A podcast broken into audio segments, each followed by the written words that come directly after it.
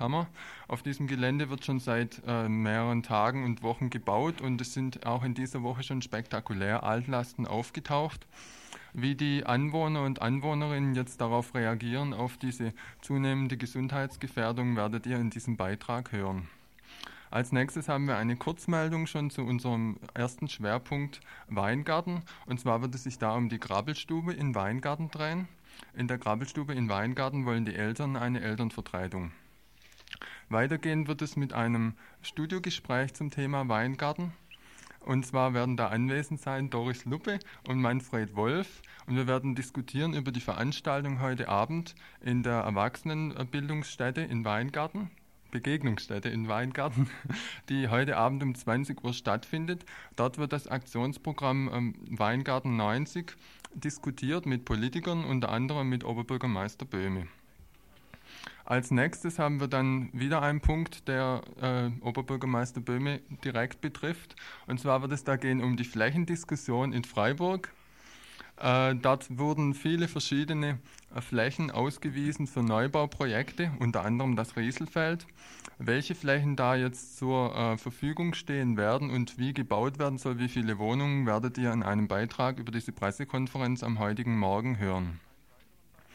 Einen weiteren Beitrag, ein weiteres Studiogespräch ähm, zur Frauenwoche in Bremen haben wir noch. Äh, und zwar war eine Vertreterin von Radio Dreieckland diese Woche in Bremen und hat, hat dort aktiv mitgewirkt bei der Frauenwoche. Äh, da werdet ihr Näheres darüber hören. Ich bin gerade nicht so genau informiert, was da alles so abging. Und am, am, Schluss, falls es noch zustande kommt, es war etwas sehr in Zeitnot, heute Mittag äh, waren Vertreter und Vertreterinnen, nämlich einer Tanzgruppe aus Lov, aus der Ukraine in Freiburg.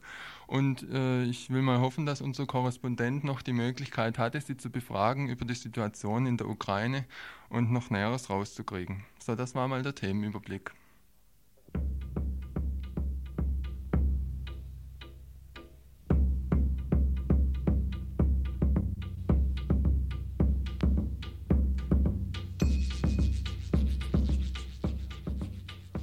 Ja, und natürlich haben wir auch ein Telefon im Studio und äh, wir würden uns freuen, wenn ihr hier anruft und Anregungen oder Mitteilungen an uns habt oder vielleicht eure Kommentare abgeben wollt. Vielleicht sagen wir auch mal was Falsches. Es kommt, glaube ich, öfters vor, wie man denken sollte.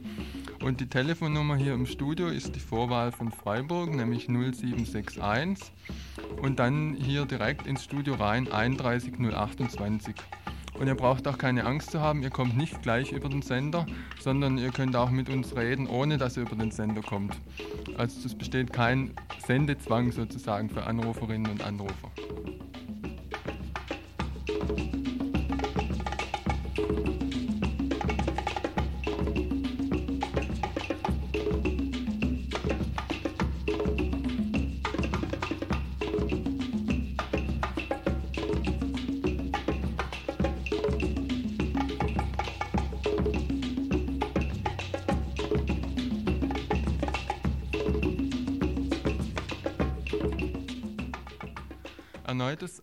Auftreten von Altlasten auf dem Gelände der Industrie- und Handelskammer. Nachdem am Dienstag bei den Bauarbeiten auf dem IHK-Gelände im Grün eine übelriechende Flüssigkeit in einer Grube aufgetaucht war, ist unklar, wie der weitere Umgang mit den Altlasten auf dem IHK-Gelände aussehen wird.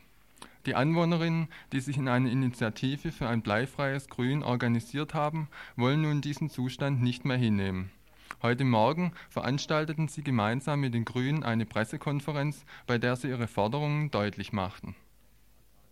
Also auf dem IHK-Gelände wird jetzt schon kräftig die Erde ausgehoben. Was für Erfahrungen habt ihr jetzt als Anwohner mit den Bauarbeiten dort gemacht? Da sind jetzt am Dienstag schon äh, Altlasten aufgetaucht. Ähm, wie meint ihr, wird sich das dort weiterentwickeln mit den Bauarbeiten? Ja, vielleicht jetzt ganz äh, konkret der Anlass, warum wir diese Pressekonferenz machen, ist, dass eben diese Pfütze, da, die erzählt hast, entdeckt worden ist und jetzt gestern zum Beispiel eine schwarze Schicht entdeckt worden ist, die etwa vielleicht 10 auf 10 Meter in der Tiefe von anderthalb Meter gesichtet worden ist und die war 10 Zentimeter dick. Und diese Schicht wurde dann einfach weggebaggert und bis da jemand vom Umweltschutzamt oder von weiß Gott woher kommt, da ist die Schicht einfach schon weg und es wird auch nicht mehr untersucht. Das heißt, da war uns einfach nochmal klar, das Problem ist einfach, dass die Stadt äh, jemand vor Ort hinstellen müsst, der praktisch ein Altlastenspezialist ist, der immer sagen kann, hier wird das rausgenommen und äh, das kann nicht einfach wegfahren werden, das muss untersucht werden. Und das hat die Stadt bis jetzt vermisst. Die haben zwar äh, auf dem IHK-Gelände nach Altlasten untersucht, aber das war alles sehr wahllos und ohne Konzept. Das heißt, wir haben schon im September letzten Jahres äh, der Stadt gesagt, dass sie ein Konzept aufstellen soll fürs gesamte Grün und nicht nur fürs Greta-Gelände, was sie immer versucht haben anzugrenzen. Jetzt zeigt sich das, dass es wieder so gelaufen ist, dass es eingrenzt worden ist. Es ist jetzt eingegrenzt worden auf Greta-Gelände und Fauler-Gelände. Auf die IAK-Gelände haben sie wieder draußen gelassen und jetzt kommen die Probleme natürlich auf uns zu. Ne? Und vor allen Dingen die Probleme auf die Anwohner, nämlich die kriegen die, diese Stoffe, also diese Gifte praktisch ohne Schutz direkt ab. Und da man nie genau weiß, was alles rausgeholt worden ist und das ist nicht untersucht worden, ist es ziemlich gefährlich für die Anwohner. Ne? Und äh, wir fordern jetzt eigentlich, dass eben so ein Alllasse-Spezialist vor Ort diese Prüfung übernimmt, immer wenn ausgebaggert wird und dass die entsprechende Schutzmaßnahmen natürlich gemacht werden. Und äh, wir fordern auch von der Stadt, dass ein Verantwortlicher für Alllasten fürs Grün da ist. Also ein Verantwortlicher, nicht so wie es im Moment läuft, dass man den Herr Simon vom Umweltschutzamt anruft oder das Bauordnungsamt oder was auch immer, man kann die Ämter anrufen, jeder ist nicht zuständig oder doch zuständig oder es geht immer so hin und her. Ne? Das ist einfach nicht einzusehen, die müssen eine Person dafür benennen. Äh, wer müsste, müsste, jetzt die Kosten tragen für so einen Spezialisten, der da ständig äh, bei, während den Bauarbeiten anwesend sein müsste? Ja, der Herr Simon vom Umweltschutzamt sagte, dass sie eigentlich gar keine Handhabe haben, dass eine Person die Baustelle beaufsichtigen kann. Das können sie eigentlich auch gar nicht finanzieren. Äh, das stimmt natürlich so nicht. Es kommt immer darauf an, wie man eine Altlastenproblematik überhaupt angeht oder was für eine Philosophie man da überhaupt hat, ne? ob man das überhaupt richtig erkennt. Und äh, zum Teil hätte die Stadt erkannt, insofern, dass sie gesagt haben, sie möchten einen TÜV für diese Altlastenkonzeption heranziehen. Das haben sie gemacht fürs Greta Innengelände zum Beispiel, für diesen Greta Innenhof. Da kann der TÜV teilnehmen und soll das beaufsichtigen oder zumindest äh, seine Meinung dazu sagen. Aber ich würde mal sagen, äh, das zeigt zum Beispiel deutlich, dass auf dem IHK-Gelände, das eine wesentlich größere Baustelle ist wie dieser Innenhof, dass es eigentlich äh, dieser TÜV eine Feigenblattfunktion hat, weil er nur eben diese kleinen Gebiete beaufsichtigt und die größeren Sachen, die, dafür kriegt er einfach keine Aufträge. Ne? Das heißt, es wird mit zwei Maßstäben gemessen. Ne? Äh, wie reagiert ihr jetzt weiter als Anwohner drauf, auf die Problematik? Ja, wir sind halt total empört auch über das Verhalten, was halt von der IHK oder von der Baustelle aus ausgeht, weil bis jetzt sind über diese ganzen Vorfälle, also auch dieses Auffinden dieser Grube mit Holzschutzmittel, sind die Anwohner nicht informiert worden. Also wir haben das auch eben nur festgestellt, weil es plötzlich penetrant gestunken hat, dass da halt irgendwelche Gase aufgestiegen sind aus dieser freigelegten Grube. Aber weder die IHK noch irgendwer sonst hat es für nötig befunden, äh, die Anwohner dazu informieren und zu sagen, hey Leute, macht jetzt mal eure Fenster zu, wir wissen nicht, was wir da gerade ausgebuddelt haben. Und auch jetzt zwei Tage später wieder mit dieser übel riechenden schwarzen Schicht wird halt niemand da im Stadtteil informiert drüber. Und wir denken, das muss sich auf jeden Fall ändern. Also da muss eine umfassende Information für die Leute im Stadtteil da sein, was, was da passiert auf dem Baugelände, was gefährlich ist und was für Maßnahmen ergriffen werden müssen, äh, sich zu schützen.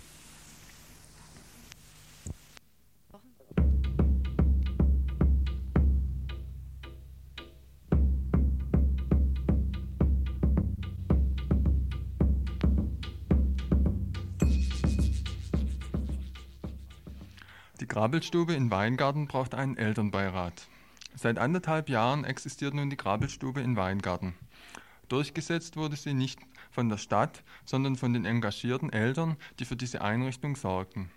Nun fordern die Eltern noch weitere demokratische Mitspracherechte dem Träger gegenüber, der in diesem Fall die Stadt Freiburg ist. Nach Ansicht der Eltern gibt es genügend Problemfelder zwischen Eltern und Träger, die ein Elternbeirat mit der Stadt abklären könnte. Weitere Gründe für einen Elternbeirat wären zum Beispiel, dass das Personal entlastet würde und die Verwaltungsaufgaben den Eltern gegenüber verringert würden. Die Stadt begründet ihre ablehnende Haltung damit, dass sie zwar die Identifikation der Eltern mit der Einrichtung begrüßt, ein förmliches Gremium aber für überflüssig hält. Die Verbundenheit mit der Krabbelstube kann nach Ansicht der Stadt durch kleinere Unternehmungen wie Feste und Bastelabende bekundet werden. Probleme, Wünsche und Anregungen sollen dann mit den einzelnen Eltern geregelt werden. Einzelne Eltern können aber ihre Interessen nicht so gut an Träger wie der Stadt vermitteln, wie zum Beispiel ein Elternbeirat. So wird bei einer anderen Grabelstube in Freiburg, es handelt sich dabei um die Grabelstube des Studentenwerks, die elterliche Mitverantwortung sogar verlangt. Für die Eltern ist deshalb die ablehnende Haltung des zuständigen Sozial- und Jugendamts überraschend. Eine Resolution der Eltern hat nun verschiedene Organisationen erreicht. Zum Beispiel äh, Bürgermeister See, Sozial- und Jugendamt, die Grabelstube Weingarten, Günterstal, die Grünen und verschiedene Fraktionen im Gemeinderat und unter anderem auch Rat und Dreieckland. Über die weitere Entwicklung werden wir euch weiter unterrichten.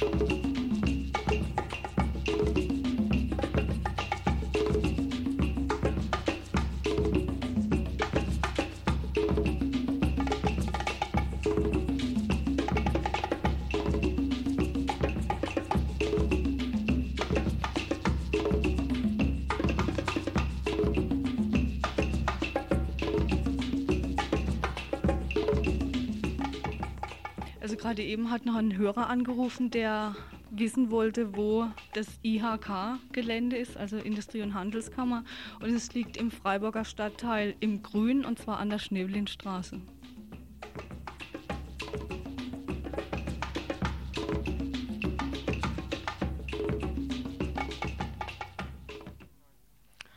Im Juni 1989 wurde das Forum Weingarten 2000 gegründet und darauf folgend es müsste eigentlich heißen im Juni 1988, das wird sich wohl um einen Druckfehler handeln. Ja, und das stimmt, stimmt das schon? Ja. Und am 8.9.1989 wurde dann nach äh, zahlreichen ähm, Versammlungen das Stadtteilbüro eröffnet. Und, äh, es hat nun viele Aktivitäten entfaltet, dieses Stadtteilbüro, und äh, das hat auch seine Auswirkungen gehabt. Es haben sich zahlreiche Hausversammlungen und Arbeitskreise entwickelt und überhaupt hat sich in Weingarten die Bewohner und Bewohnerinnen äh, in, sehr organisiert und haben äh, begonnen, ihre Probleme zu bearbeiten und sich um, ihre, ähm, um ihren Stadtteil zu kümmern. Heute Abend soll es nun um das Aktionsprogramm 90 äh, vom Forum Weingarten 2000 gehen. Dazu sind eingeladen äh, die Politiker und Fraktionen des Gemeinderates, unter anderem auch der Oberbürgermeister Böhme, um jetzt noch rauszukriegen, was im genaueren heute Abend so ablaufen wird, habe ich jetzt zwei äh, Besucherinnen hier vom Forum Weingarten 2000. Und ich frage jetzt mal, wie kam es eigentlich zu dieser Veranstaltung heute Abend? Wie seid ihr denn auf die Idee gekommen, die Politiker einzuladen? Ähm, was hat es für Hintergründe? Also wir wollten ursprünglich sowas machen wie einen politischen Aschermittwoch. Nur haben wir dann erfahren, dass am Aschermittwoch die Politiker schon ausgebucht waren, weil da nämlich Frauenrecht ist. Und äh, Hintergrund war es eigentlich, dass wir uns nochmal vorstellen, dass wir auch den Politikern unsere Vorstellungen übermitteln, vor allen Dingen die Vorstellungen dieses Aktionsprogramm 90 und auch den Leuten, die natürlich kommen und das noch nicht genau wissen, was da lauf, läuft und laufen soll. Das Aktionsprogramm 90 ist eigentlich gedacht, ich meine, die Sanierung Weingarten beginnt in einem Jahr oder wenn es gut geht, einem Jahr. Ne? Und bis dahin, wenn dann nichts passiert, dann verlieren die Leute so langsam wieder die Lust, weiter mitzumachen. Und es gibt genügend Dinge, die einfach schon jetzt vor der Sanierung, vor der großen Sanierung in Angriff äh, genommen werden können und auch schon erledigt werden können. Und die Leute brauchen einfach Erfolgserlebnisse. Und deswegen denke ich, äh, ist es wichtig, dass eben jetzt schon Arbeitsgruppen gebildet werden, die auch dann schon Sachen abgeschlossen haben oder abschließen in diesem Jahr 1990. Deswegen also Aktionsprogramm 90. Ihr habt jetzt äh, Politiker und Politikerinnen eingeladen aus dem Gemeinderat. Haben die schon jetzt alle zugesagt oder wie, weit wisst ihr da schon drüber Bescheid, wer heute Abend kommen wird? An Prominenz, sage ich jetzt mal so. Ja, zugesagt hat der Oberbürgermeister, aber im Übrigen lassen wir uns überraschen. Das, äh, ich denke, das ist schon, daran kann man schon ablesen, wie groß das Interesse der Politiker an unserem Stadtteil ist, ob sie kommen oder nicht. Also ihr wertet das sozusagen Ja. auch ein bisschen. ja, natürlich. Was für Punkte äh, werdet ihr jetzt heute Abend dann äh, vorbringen? Und äh, ich denke, es werden dann wohl hauptsächlich die Bewohner und Bewohnerinnen sein, die äh, ihre Probleme und ihre Aufgabenstellungen vorbringen werden. Was könnt ihr da mal so ein paar Punkte nennen, die da angesprochen werden heute Abend? Also wir haben äh, zwei, äh, eine Grobunterteilung. Zum einen äh, gibt es Arbeitskreise und Arbeitsgruppen, die sich mit Problemfeldern wie Verkehr, äh, eine Gruppe Kinder und Jugendliche, es gibt eine Arbeitsgruppe, die sich mit der Belegungspolitik beschäftigt, es gibt eine Arbeitsgruppe Frauencafé, die sich also speziell mit Frauenproblematiken beschäftigen. Wir haben in der Zwischenzeit auch eine Stadtteilzeitung herausgebracht. Und äh, das sind also diese Sachprobleme, mit denen sich die Arbeitsgruppen beschäftigen. Auf der anderen Seite haben wir die Hochhausinitiativen und auch in der Grotzinger Straße in der Zwischenbebauung hat sich eine Initiative ge äh, gegründet. Und äh, die haben natürlich ganz spezifische Probleme, die eben in Hochhäusern zum Beispiel auftreten. Und die werden dort diskutiert.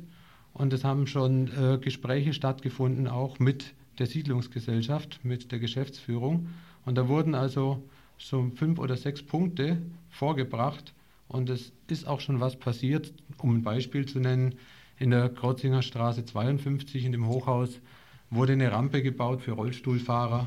Oder in dem Hochhaus Krotzinger Straße 58 wurde eine neue Klingel- und Sprechanlage eingebaut. Das sind so die kleinen Sachen, die man eigentlich eben schon machen kann. Und das haben die Bewohner selber den Leuten, den, äh, der Geschäftsführung vorgebracht. Und es hat dann geklappt. Das gibt natürlich unheimlich Auftrieb. Das sind so diese Punkte. Und das wird also jeweils dann von äh, entweder einem Vertreter der Arbeitsgruppe oder einem Vertreter der Initiative vorgebracht und wird auch unterlegt mit entsprechenden, äh, mit einem Dia-Vortrag, also passende Dias dazu. Ne? Das äh, soll praktisch so der informelle Teil des Abends sein. Und wie ist dann drauf? Erwartet ihr dann gleich äh, Reaktionen der Politiker von, von den einzelnen Parteien, dass sie äh, Stellung dazu nehmen zu diesen? Da werden ja schon Forderungen auch aufgestellt werden von den Gruppen. Ähm, erwartet ihr dann, dass die Politiker da schon etwas näher drauf eingehen oder ob sie sich mal mehr so allgemein dazu äußern halt dann? Also wir hoffen, dass sie näher darauf eingehen. Aber es kommt uns eigentlich auch darauf an, dass die Politiker eingebunden werden in diese Bewegung, die hier von dem Stadtteil ausgeht. Und ich denke, das ist ganz wichtig, damit sie das verstehen und sich auch einklinken können und damit ihre Entscheidung etwas leichter wird. Äh, und gerade jetzt so konkrete Projekte wie zum Beispiel äh, den Bau der Stadtbahnlinie, da werden ja auch vielleicht äh, Vertreter der VAG sein. Werdet ihr die auch ansprechen? Habt ihr das vor oder wie sieht es da aus? Also ist mir jetzt nur eingefallen als ein Beispiel. Ähm, Ja, da gibt es ja eine, äh, auch eine Initiative im Stadtteil, die Rohrgraben-Initiative. Ich, ich bin nicht vollkommen informiert, was diese Initiative sagen will oder sagen wird, aber ich denke schon, dass auch solche Themen, die die Infrastruktur Weingartens betreffen, zur Sprache kommen. Denn die gehören ja mit zum Ganzen. Es muss ja mehr gemacht werden als nur die Fassaden. Und ich denke, äh, die Politiker werden das schon auch, obwohl ihr das jetzt noch nicht so ganz ähm, zugeben wollt, weiß ich jetzt nicht, aber ähm, ein bisschen drauf gedrungen werden, es wird einfach von ihnen verlangt werden, Stellung zu beziehen auch. Also ähm, ist klar, sie werden natürlich sagen, äh, sie stehen hinter den Initiativen und sie befürworten das alles, aber in manchen Punkten gibt es auch Auseinandersetzungen, ähm, wo nicht alle Politiker dahinter stehen, wo einfach auch finanziell Probleme da sind. Und äh, der Oberbürgermeister ist ja auch eng mit der Siedlungsgesellschaft verknüpft. Ähm, also ich denke, es wird auch Auseinandersetzungspunkte geben, meint ihr nicht? Also so die völlige Harmonie wird sich nicht darstellen lassen, oder?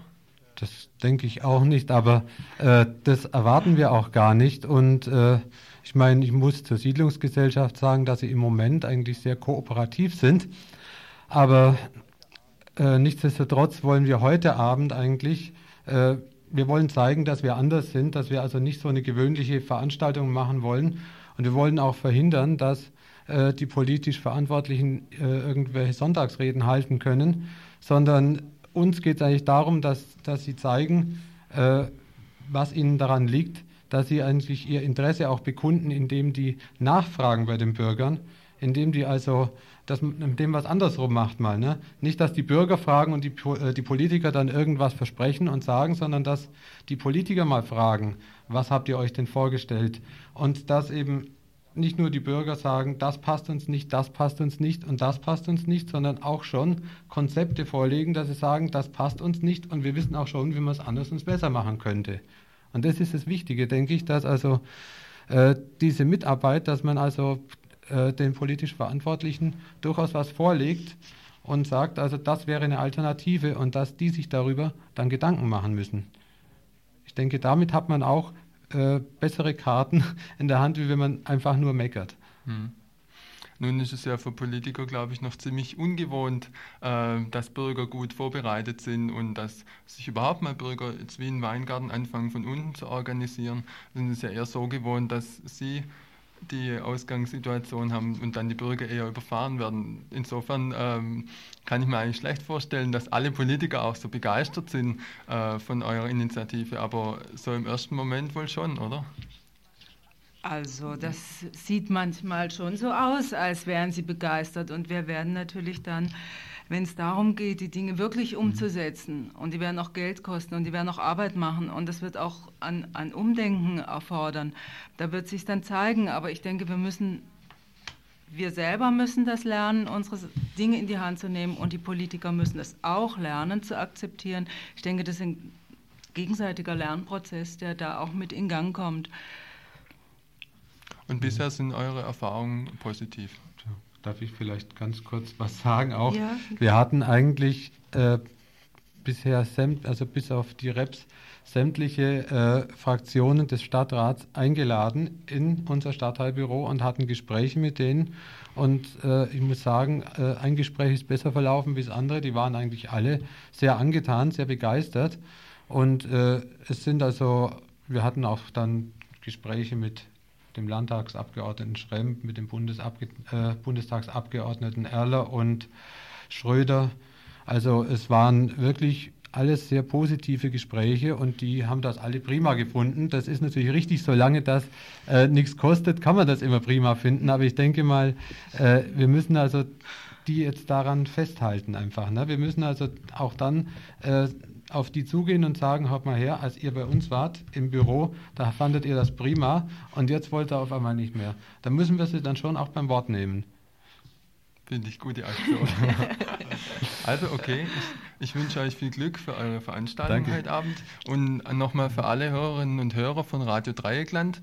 Heute Abend um 20 Uhr in der Erwachsenenbegegnungsstätte, jetzt sage ich es richtig. Ja. Äh, und zwar laufen vorher auch noch Videos, wenn ich euch richtig ja. verstanden habe, schon ab dreiviertel acht. Genau, sag du mal. Ich wollte noch etwas sagen.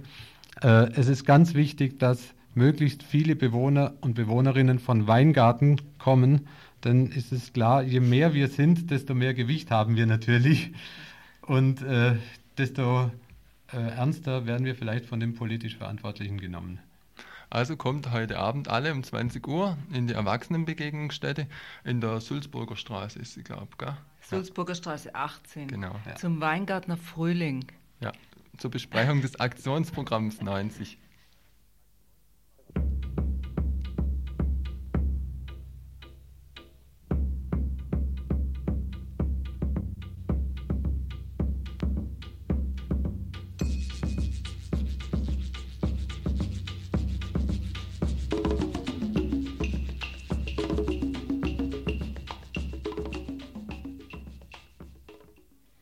Heute Morgen stellten in einer Pressekonferenz Oberbürgermeister Böhme, der erste Bürgermeister von Ungarn-Sternberg und Stadtkämmerer Bernauer zum einen ein 1000-Wohnungen-Programm und Finanzierungskonzept vor, zum anderen die Umsetzung der Gemeinderatsbeschlüsse zur Flächennutzung vom 13.03.1990.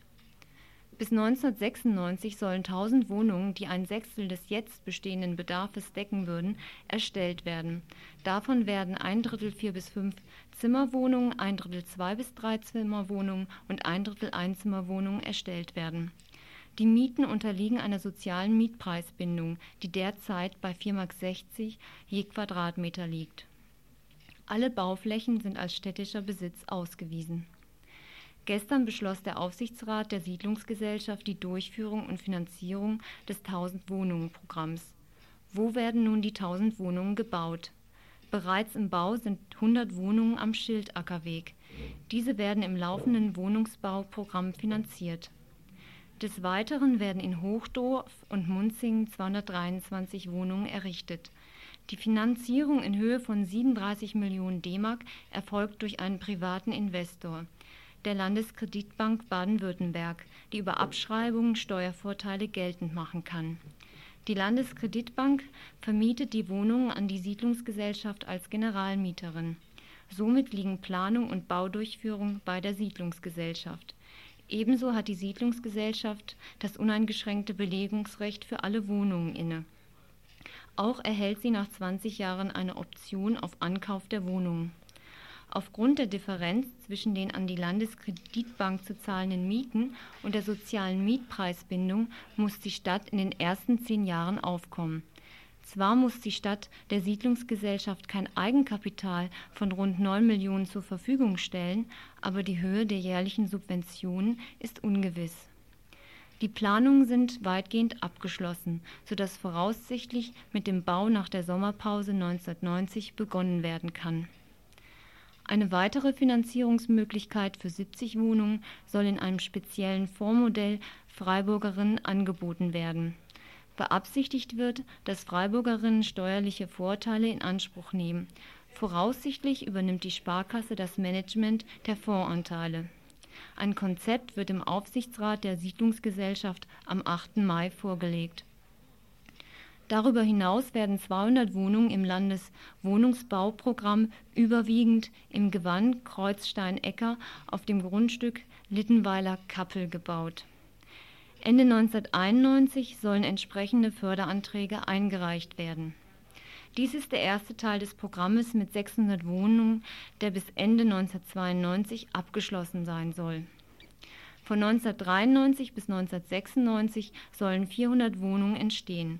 Standort ist wahrscheinlich das Grundstück auf dem Flugplatz. Ausgeklammert wurde heute das Rieselfeld. Ab 1992 wird die Finanzierung für die Wohnungen durch die Siedlungsgesellschaft folgendermaßen aussehen.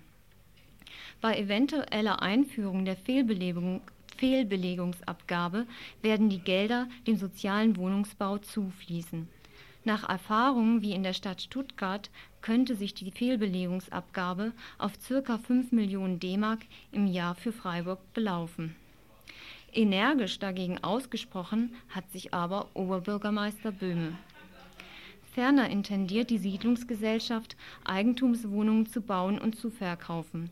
Mit dem Erlös soll der Bau von Sozialwohnungen finanziert werden. Nun zur Umsetzung der Flächendebatte. Danach werden noch vor der Sommerpause Aufstellungsanträge für Bebauungspläne im Bauausschuss vorgelegt. Aufgabe des Bauausschusses wird die Aufstellung einer Prioritätenliste über die Reihenfolge der zu erarbeitenden Planverfahren sein.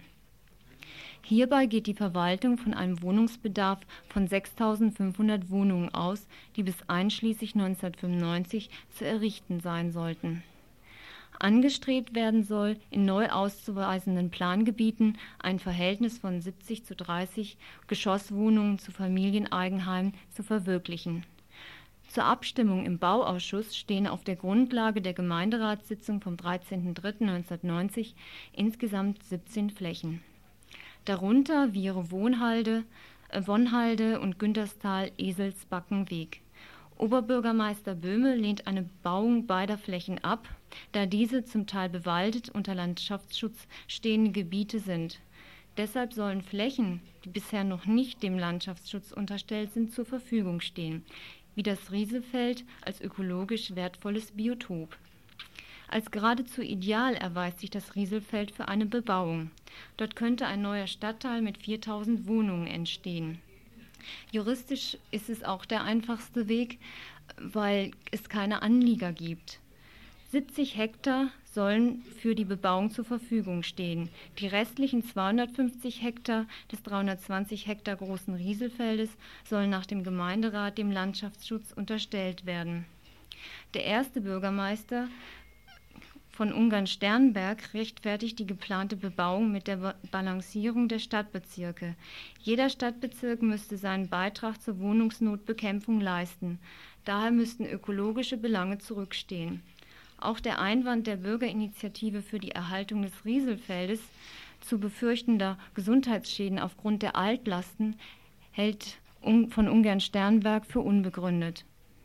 Wir haben in der Vergangenheit bereits das Gesundheitsamt eingeschaltet. Es gibt ganz klare und, und sehr präzise Aussagen des Gesundheitsamtes nachzulesen, in denen gesagt wird, wir würden, wenn ihr Kleingärten macht, wo also dort äh, Gemüse gezogen wird, was in den menschlichen Kreislauf ist, da würden wir die und die Vorkehrungen euch empfehlen. Aber für den Wohnungsbau, für den Wohnungsbau äh, aus der Sicht des Gesundheitsamtes haben wir schon eine absolute Unbedingtlichkeitserklärung. Aber ich will deutlich machen, diese Punkte werden im Rahmen des Bebauungsplans auch sichtbar für die ganze Bevölkerung auf dem Tisch, damit auch nur nicht der Anschein einer gesundheitlichen Gefährdung entsteht, wenn wir dieses äh, Gelände der Wohnungsbebauung zur Verfügung stellen. Völlig anders sieht dies Horst Luppe von der Bürgerinitiative für die Erhaltung des Rieselfelds.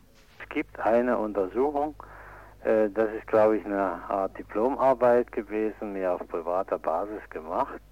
Äh, da, da hat jemand sich dafür interessiert, mal das zu erforschen, weil ja 90 Jahre lang alle Industrieabwässer aus Freiburg in das Riesefeld gingen und äh, hat sich da auf äh, Schwermetalle spezialisiert und hat also gefunden, dass in dem Bereich, wo die Kleingärten mal geplant waren, Schwermetall da sein würde. Es ist nicht weiter flächendeckend untersucht worden, es fehlen jegliche dafür notwendige Untersuchungen, um zu der Aussage kommen zu können, ob die es erlaubt sein könnte, da wirklich im Wohngebiet anzulegen. Der Verdacht ist einfach seit dieser Untersuchung da und wenn es die Untersuchung nicht gegeben hätte, müsste der Verdacht trotzdem natürlich da sein, dass da immense Mengen äh, von Giften durch die Industrieabwässer dahin transportiert worden sind. Es ist zum Beispiel auch äh, das Blei, was das Gebiet äh, der Fabrik im Grün verseucht hatte, auch dahin gelandet, denn die Fabrik im Grün und die Gießereihalle haben damals auch über alle Jahre ihres Betriebes ihre Abwässer dahin geschickt. Welche Konsequenzen könnte es für die Stadt haben, wenn sie keine weiteren Gutachten erstellt? Wir müssen also die Stadt äh, lauthals darauf aufmerksam machen, dass sie die total, total die Haftung trägt, wenn sie da Wohnungen baut und äh, dass sie auch verklagt werden kann, wegen gefährlicher Körperverletzungen, wenn sie das so tun. Wir werden jedenfalls, wenn das nicht vernünftig untersucht wird und alle Untersuchungen offengelegt werden, darum geht es natürlich dann, und es geht um flächendeckende Untersuchungen, also rasterförmig sozusagen, die also das wirklich äh, dann feststellen können, über die man dann feststellen kann, was es da für verschiedene Gifte gibt. Es gibt also, geht also auch nicht darum, nur allein nach, äh, nach Blei zu forschen oder vielleicht noch nach Kobalt oder Cadmium, sondern es sind natürlich auch chemische Abwässer dahin geflossen. Die Rodia hat auch immer dahin entwässert. Das, das ganze Industriegebiet Nord, alle haben dahin entwässert. Wohin denn auch sonst? Es gab ja keine andere Abwasseranlage.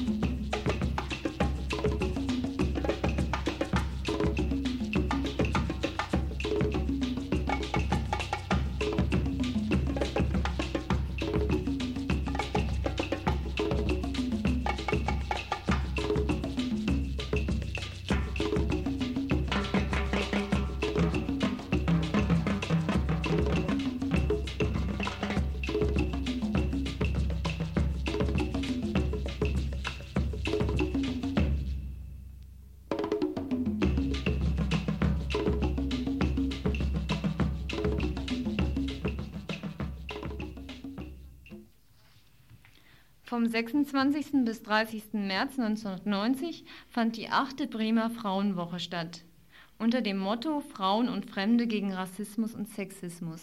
Ich habe jetzt neben mir die Edith sitzen, die hat an diesem Kongress teilgenommen. Und äh, wie, viele wie viele Frauen haben denn da ungefähr teilgenommen und aus welchen Sparten kamen die denn woher überall? Also wie viele Frauen es insgesamt waren, kann ich schwer beurteilen, weil es gab sehr viele Einzelveranstaltungen, bei denen Frauen mehr oder weniger vorhanden waren. Also mehr oder weniger heißt, bei manchen Veranstaltungen waren es nur sechs, bei manchen Veranstaltungen waren die Hörsäle Säle proppevoll.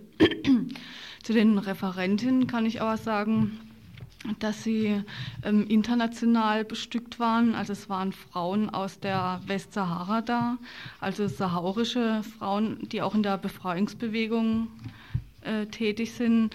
Es waren Journalistinnen da, die Bücher geschrieben haben über die Situation von Frauen in verschiedenen Ländern, also zum Beispiel in Afghanistan oder in Kurdistan.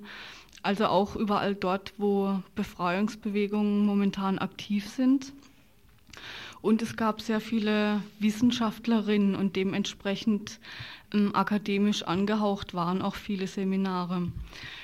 Ich könnte mal ein paar Themen vorstellen. Also zum Beispiel äh, ging es da um Sextourismus, ganz klar, oder um das Europatriarchat, also der, die Auswirkungen des EG-Binnenmarkts auf die Arbeitssituation der Frau. Es ging auch um äh, Rechtsextremismus. Ja, und ganz oft um die Situation von Frauen in verschiedenen Ländern. Könntest du vielleicht ein paar äh, von diesen Seminaren inhaltlich etwas näher beleuchten, wie zum Beispiel Entkolonialisierung oder Rechtsextremismus? Hast du da zufälligerweise daran teilgenommen? Ja, leider nicht. Und auch das, ähm, die Veranstaltung zur Entkolonialisierung, die ist auch ausgefallen, leider, wie vieles. Da ging es um die Thesen von Maria Mies aber ja, dazu kann ich nur sehr wenig sagen. Ich war in anderen Veranstaltungen, zum Beispiel, die unter dem Motto ja auch standen Rassismus, Sexismus. Es gab da eine Veranstaltung, die hieß Rassismus für Feministinnen oder weiße Chauvinistinnen. Und es geht einfach darum, aufzuzeigen, wie parallel die Elemente oder die Strukturen verlaufen, die Sexismus und Rassismus beinhalten. Also Frauen, die durch den Sexismus unterdrückt werden durch Männer, indem sie nicht ernst genommen werden, in denen ihnen nur ganz bestimmte Eigenschaften zugeschrieben werden, wie Emotionalität, indem sie nicht für wichtig äh, genommen werden. Genau das Gleiche passiert unter Frauen, nämlich weiße Frauen gegenüber, gegenüber schwarzen Frauen. Dass Ausländerinnen, beziehungsweise auch das ist ein Ergebnis des Kongresses, nicht Ausländerinnen zu sagen, sondern Flüchtlingsfrauen. Es gibt nämlich die Ausländerinnen nicht dass Flüchtlingsfrauen nicht ernst genommen werden, dass ihnen ganz bestimmte Eigenschaften zugesprochen werden. Also dass auch weiße Frauen sagen, ja, die Schwarzen, wie emotional und wie ähm, spontan sind die denn noch und können die noch sein? Genau das Gleiche, was den Männern, was die Männer den Frauen zuschreiben. Da gibt es auch ganz gute Beispiele, dass in Frauenprojekten, in denen deutsche Frauen und ausländische Frauen zusammenarbeiten, die deutschen Frauen immer noch die besseren Jobs haben, auch mehr verdienen und auch die Arbeiten machen, in denen sie sich eher profilieren können, nach außen treten können, während die ausländischen Frauen Übersetzungsarbeiten machen oder ähm, Beratungen eher machen. Und dass da die ausländischen Frauen sagen, ja, auf, auf darauf haben wir auch überhaupt gar keine Lust mehr. Da zeigt sich auch euer Rassismus, dass ihr uns nicht ernst nimmt, dass er uns auch unterdrückt und uns ähm, nicht für fähig hält, schwierige Aufgaben zu machen. Wobei nochmal unterschieden wird, oder es war so auch ein Ergebnis für mich zu unterscheiden zwischen institutionalisiertem Rassismus, nämlich zu sagen, was macht diese Regierung, indem sie äh, in Apartheidstaaten wie Südafrika investiert, aber auch die Frage, wo stehe denn ich mit meinem ganz persönlichen Rassismus oder wie kommt er zum Ausdruck? Ja, was sind denn für Ergebnisse aus diesem Kongress zu ziehen? Gibt es darüber hinaus noch irgendwie eine Zusammenarbeit von Frauen und was hat der Kongress für dich gebracht? Also ein Punkt, also das, was es für mich gebracht hat, das habe ich ja schon gesagt, dass ich auch meine Verhaltensformen Flüchtlingen gegenüber hinterfragen muss und nicht nur auf die großen Konzerne schielen kann und sagen, ja, die sind die Rassisten. Inwieweit steckt es bei jedem und jeder von uns vor allem? Kannst du da vielleicht noch mal etwas näher drauf eingehen? Ja, ich habe es ja gesagt, dass ich also mein Verhalten anderen Frauen gegenüber, also speziell Flüchtlingen, Flüchtlingsfrauen gegenüber, äh, mich auch hinterfragen muss, wie ernst nehme ich sie, inwieweit gehe ich auf sie ein, inwieweit beachte ich sie bei Gesprächen, schaue sie an, also öfters oder weniger wie weiße Frauen. Es sind für mich so ganz konkrete Fragen oder wie drücke ich mich ihnen gegenüber aus. Und Ergebnisse für mich waren auch, ähm, Inwieweit kann denn die deutsche Frauenbewegung ihre Ideale auf die äh, Frauenbewegung in anderen Ländern übertragen? Also kann ich denn sagen, äh, für mich ist es kein Ziel, eine Familie zu haben. Es war zum Beispiel eine äthiopische Frau da, die gesagt hat, bei ihnen in Äthiopien herrscht nun jahrelang dieser Krieg und für die Frauen in Äthiopien ist es ein Teil ihrer, ihr, ihres Kampfes, ähm, Familien haben zu können, in denen nicht äh, viele, also die Männer dann äh, im Krieg st äh, sterben, sondern sie, für sie ist es ein Punkt, eine Familie zu haben, wo ich dann sage, oh je, also das wäre für mich überhaupt gar kein Ziel. Ne? Das wäre für mich überhaupt nicht tragbar. Und also dann zu, zu sehen, inwieweit können die hiesigen Ideale oder Vorstellungen auf andere Länder übertragen werden, beziehungsweise nicht. Das war, also denke ich, so ein ganz wichtiges Ergebnis. Und die, auch ein Ergebnis ist, dass Frauen sich darüber klar machen müssen, dass sie nicht nur Opfer in dieser Gesellschaft sind, sondern auch Täterinnen, dass sie nämlich auch unterdrücken in dem Fall Flüchtlinge, und sie ihre Vorurteile und Stereotypen gegenüber Flüchtlingen hinterfragen müssen. Eine Referentin war auch die Christine Thürmer-Rohr, die hat ein Buch geschrieben über Mittäterschaft, wo sie das genau aufzeigt. Frauen sind nicht nur Unterdrückte, sondern sie sind auch gleichzeitig Unterdrückende. Und ähm, sie spricht auch von der Mittäterschaft und sie sagt damit, also es heißt nicht Mittäterinnen, sondern Mittäter, denn die Frau geht mit dem Täter mit. Und ein ganz wichtiges Ergebnis ist auch noch ähm, zu sagen, dass wir Frauen ähm, das auch diesen Rassismus auch bekämpfen müssen, weil also es geht nicht darum zu sagen, seid nett zueinander, das ist sehr wichtig, sondern es geht darum zu sagen, hier findet die Reproduktion des Sexismus statt. Also dieser unterdrückerischen Struktur des Sexismus reproduzieren wir, indem wir als deutsche Frauen wiederum rassistisch sind. Also diese unterdrückerischen Strukturen werden reproduziert und das kann nicht unser Ziel sein. Es geht also letztendlich auch um unsere eigene Befreiung, wenn wir äh, uns, wenn wir den Rassismus bekämpfen. Ja. Hat gerade eine Hörerin angerufen und zwar möchte ganz gern wissen, ob äh, du, du redest anscheinend nur von äh, Flüchtlingsfrauen, ob auch Arbeitsemigrantenfrauen äh, daran beteiligt gewesen wären. Ähm, Thema war das auf jeden Fall, also Referentin waren es keine, aber es, darum ging es auch. Also mh, mm, klar, der Status von einer Flüchtlingsfrau ist ein anderer als der von Immigrantinnen und das Vorurteil Immigrantinnen gegenüber ist natürlich genau das Gleiche. Also auch da verhalten wir uns natürlich rassistisch und genau da äh, gilt es nämlich genauso zu bekämpfen. Das ist schon ganz klar.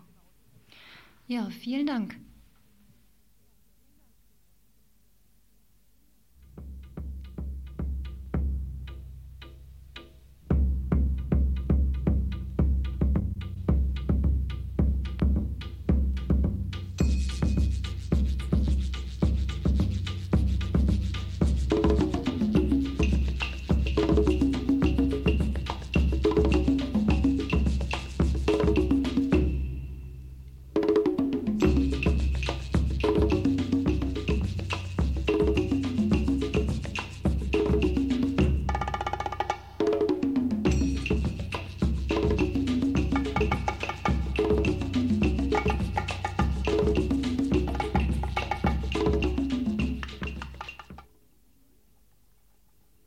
So, jetzt haben wir noch eine relativ aktuelle Meldung zu einem Problem aus Waldkirch. Und zwar betrifft das das autonome Jugendzentrum.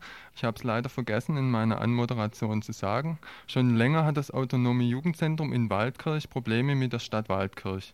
Das Jugendzentrum beschränkt seine Aktivitäten nicht nur auf den kulturellen Bereich, sondern bietet noch Raum für politische Veranstaltungen und Gruppen. Das ist der Stadt Waldkirch und hier besonders den konservativen Politikern schon länger ein Dorn im Auge. So wird dem Jugendzentrum vorgeworfen, auch die Konzerte würden nur als Lockmittel für politische Ag Agitation dienen. Das Jugendzentrum hat selbst schon länger diese Problematik thematisiert und auch schon Veranstaltungen dazu organisiert. Kanalisieren will die Stadt Waldkirch diese unliebsamen Umtriebe zum Beispiel dadurch, dass ein Sozialarbeiter nun für Ruhe und Ordnung sorgen soll. Am gestrigen Abend hat die Stadt nun zu einer Veranstaltung mit dem hochtrabenden Namen Jugendforum eingeladen. Eingeladen zu dieser Veranstaltung waren zum Beispiel die Naturfreunde, der Schwarzwaldverein, der Tennisclub und die Kirchengemeinden. Vom Jugendzentrum wurde schon vorher verlangt, dass ein, gehalt, ein Referat gehalten werden muss. Doch nun zum Verlauf dieser Veranstaltung unser Korrespondent äh, Walter von der Regionalredaktion Waldkirch. Ich wollte noch mal kurz zur Stadt sage, weil hier die Stadt erwähnt wurde.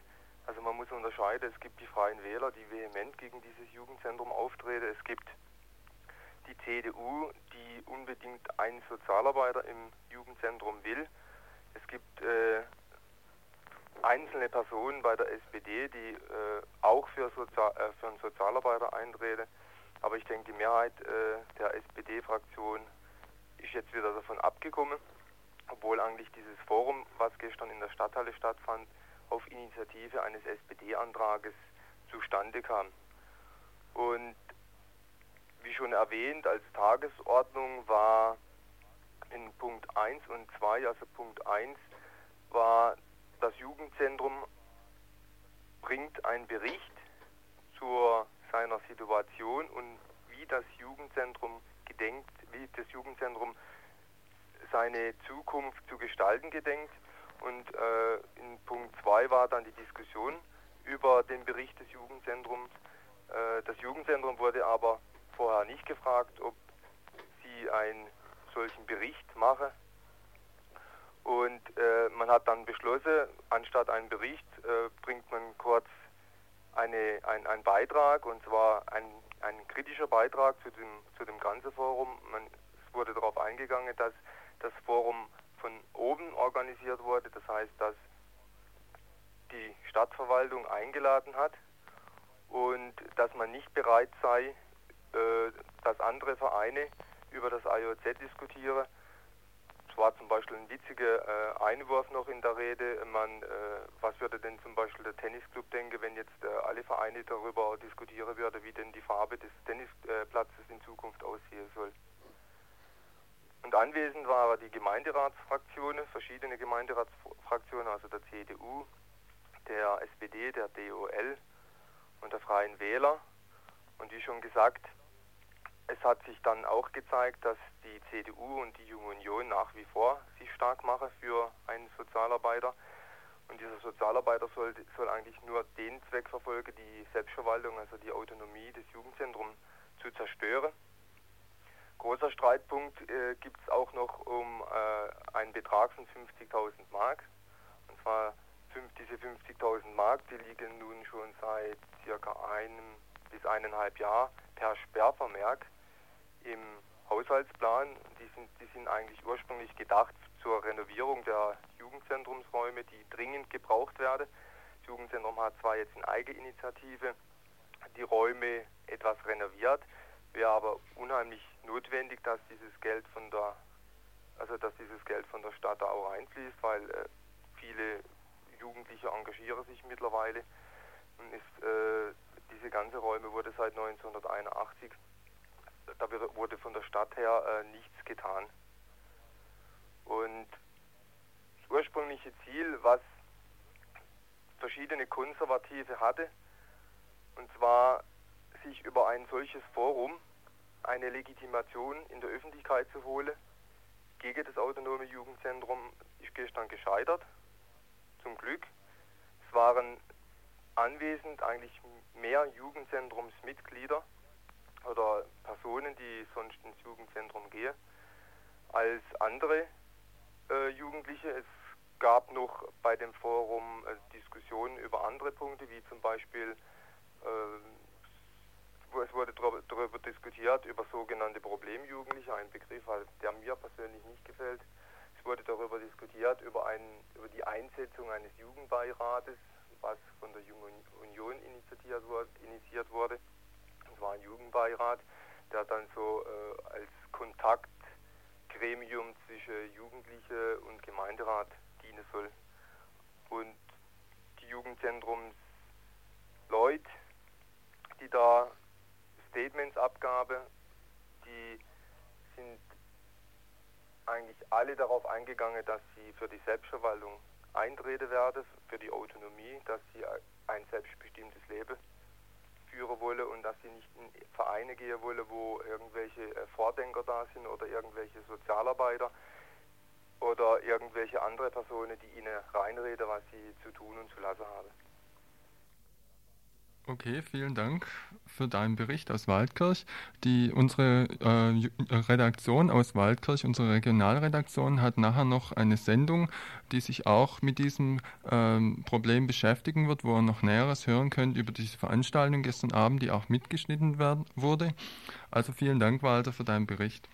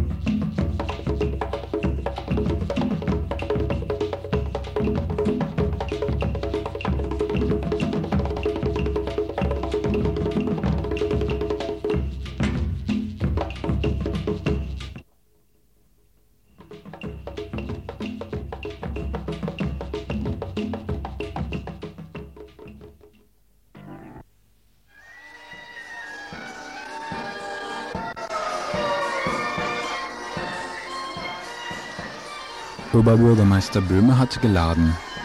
Im historischen Rathaussaal stellte sich heute, ganz im Zeichen der Völkerverständigung, eine westukrainische Tanzgruppe aus Lviv vor. Folklore, also Volkskunst, will sie vermitteln. Und dazu bedarf es Publicity. Eieiei, dachte unser eins, als die jungen Leute aus Lviv brav die Festansprachen über sich ergehen ließen.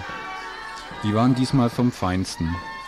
Papa Böhme nahm gern alle auf einmal in seinen Schoß. Und so beschwor er Deutschland und Europaflagge, klopfte Gorbatschow anerkennend auf die Schulter und lud sie alle, alle zu sich ein. Ich derweil war eher auf, der, auf die Leute aus der Stadt gespannt, welche unter nazi-deutscher Herrschaft Lemberg hieß. Wichtige und enge Kontakte können nur durch kontinuierliches Interesse entstehen. Neben Feiertagsreden ist daher Arbeit nötig, wie sie die deutsch-sowjetische Gesellschaft leistet. Zwei von ihnen schleift mich geradewegs zum Initiator und Leiter des Tanzensembles Kolobitsch Zenung. Dessen Dolmetscherin, Frau Nikitina Maria, machte mich gleich auf eine wichtige Voraussetzung aufmerksam, die ihres und meines Erachtens einen großen Einfluss auf die Ausstattung und die Möglichkeiten der Truppe hat. Unser Sponsor aus Lviv, er ist Direktor von Fabrik Lesia Ukrainka. Was stellen also, die her? Sie stellen ukrainische Hemden, gestrickte Hemden äh, und äh, sind Sponsor von unserem Ensemble Gorisvit. Ihn wollte ich nun nicht interviewen, und so wendete ich mich an Herrn Kolobitsch, meine Frage nach der Kulturidee des Ensembles. Unser Ensemble bestrebt sich, die Tänze von verschiedenen Völkern der Sowjetunion zu zeigen, aber äh, in unserem Programm stehen mehr unsere äh, Volkstänze von dem ukrainischen Volk. Es sind aus Galizien, aus Transkarpatien Volkstänze, äh, aus äh, Woliner Gebiet. Also, und äh, wir möchten äh, den Zuschauern zeigen, auch die Tänze der Völker der ganzen Sowjetunion, damit man etwas weiß mehr von unserem Lande. Nun äh, kommen wir mal von Ihrem Ensemble auf die Politik zu sprechen. Ähm, die Kulturpolitik der Sowjetunion unterliegt ja gerade jetzt auch einem großen Wandel. Wie war denn, wie hat sich denn diese Kulturpolitik gerade jetzt auch auf dieses Ensemble ausgewirkt in der letzten, in der Vergangenheit? Значить, враховуючи те, що в нас зараз відбуваються великі зміни в культурній програмі Радянського Союзу, як наш ансамбль ну, враховує це і як, в який вклад вносить в перебудову культурних відносин. Я гадаю, що культура ніколи не впливала на те, що робиться, як кажуть, між нами в верхах. То, що політики між собою диспутують, то нехай вони собі диспутують. Культура завжди була. Also ich meine, dass die Kultur soll nicht zur Politik sich einmischen. Was die Politiker machen, das sollen sie machen. Aber die Politik mischt sich doch in die Kultur ein. Naja, die Politik mischt sich in Kultur. Aber die Kultur soll dazu beitragen, damit die Menschen im Frieden leben. Damit die Menschen im Frieden leben. Das war die Meinung von Frau Nikitina. Doch nun noch einmal Herr Kolobitsch. Noch etwas. Політичні напрямки можуть бути дійсно різними, а культура народу то, то є єдина, То є то джерело, яке передається від діда до батька, від батька до сина.